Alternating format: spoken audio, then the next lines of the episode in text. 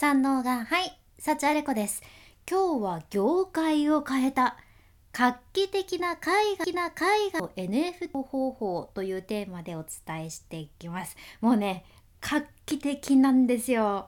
その NFT というのがねあのリアーナの NFT じゃけど We Anna ですもう知らない人はおらんじゃないかなっていうぐらい、まあ、2007年の「アンブレラ」っていうね曲がもう世界的に大ヒットを記録したもう超有名な歌姫のリアーナです。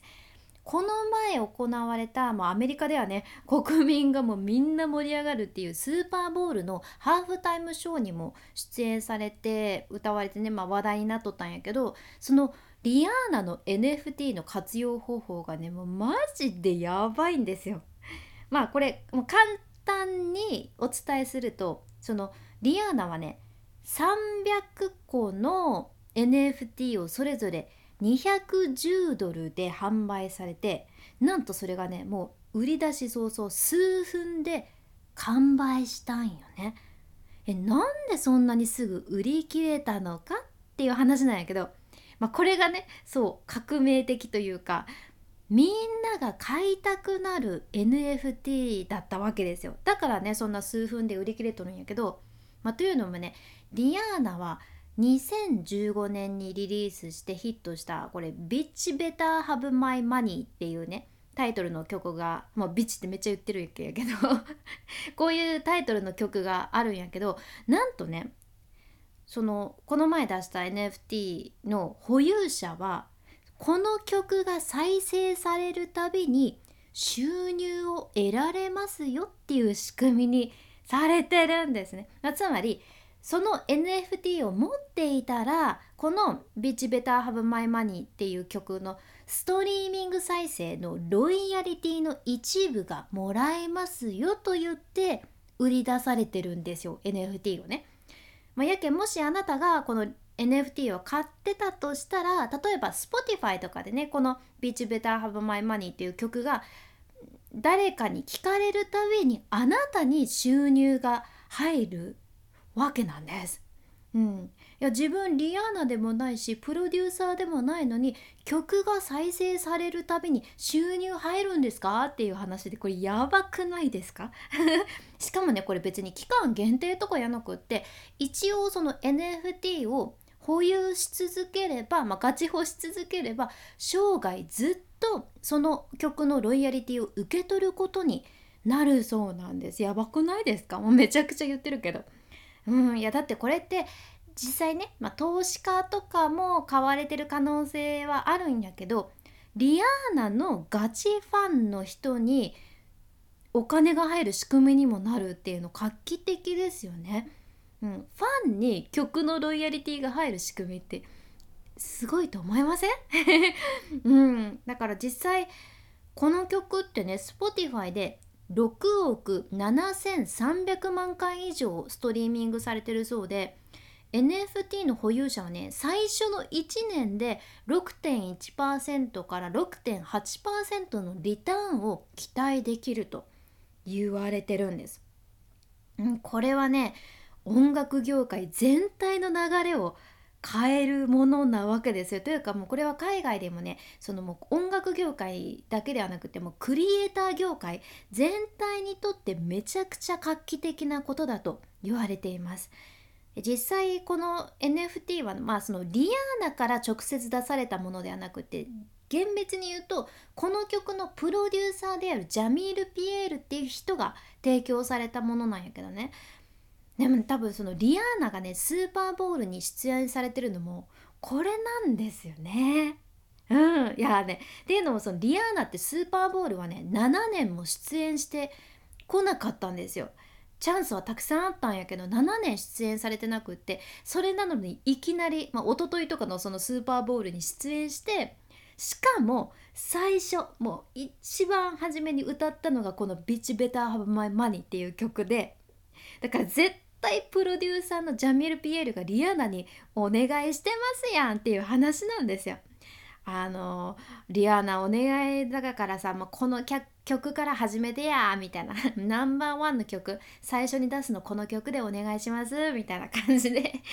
多分ねお願いしたんやろねって言われてて。いやそれアメリカでのスーパーボールってねもう影響力がすごいけん。うんもうねとてつもないタイミングで実施されたなーっていう感じですね。でもこれ何がそんなに画期的なのかっていうとただねもう何でもない人がその NFT を持ってるだけで金持ちになっちゃうぞとかそういう浅い意味合いではなくってこういう使い方ができるっていうことがすごいじゃんね。まあ、音楽はもちろんやけどこれからはもっとその映画とか他のクリエイティブな市場であらゆる資産がその売買できる形でデジタル化されるはずなんですね。車でも不動産でも時計でもそのミュージックビデオでも何もかも、まあ、そういう風になっていってしかもその権利を一般向けに売ることができてかつみんなはお気に入りのクリエイターに投資することができるという仕組みなわけです。うん、でもこれもね全部が全部うまくいくっていうわけはなくて例えばねアメリカのプロバスケのねブルックリン・ネッツのスペンサー・ディーンウィリーっていうね選手がおって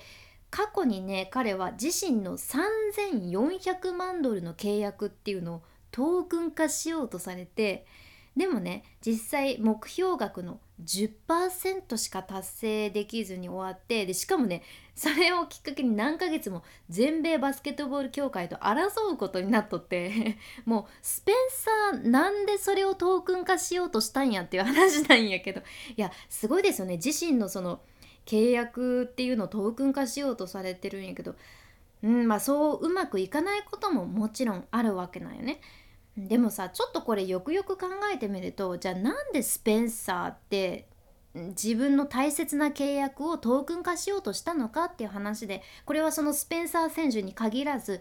本当は自分の権利のはずなのに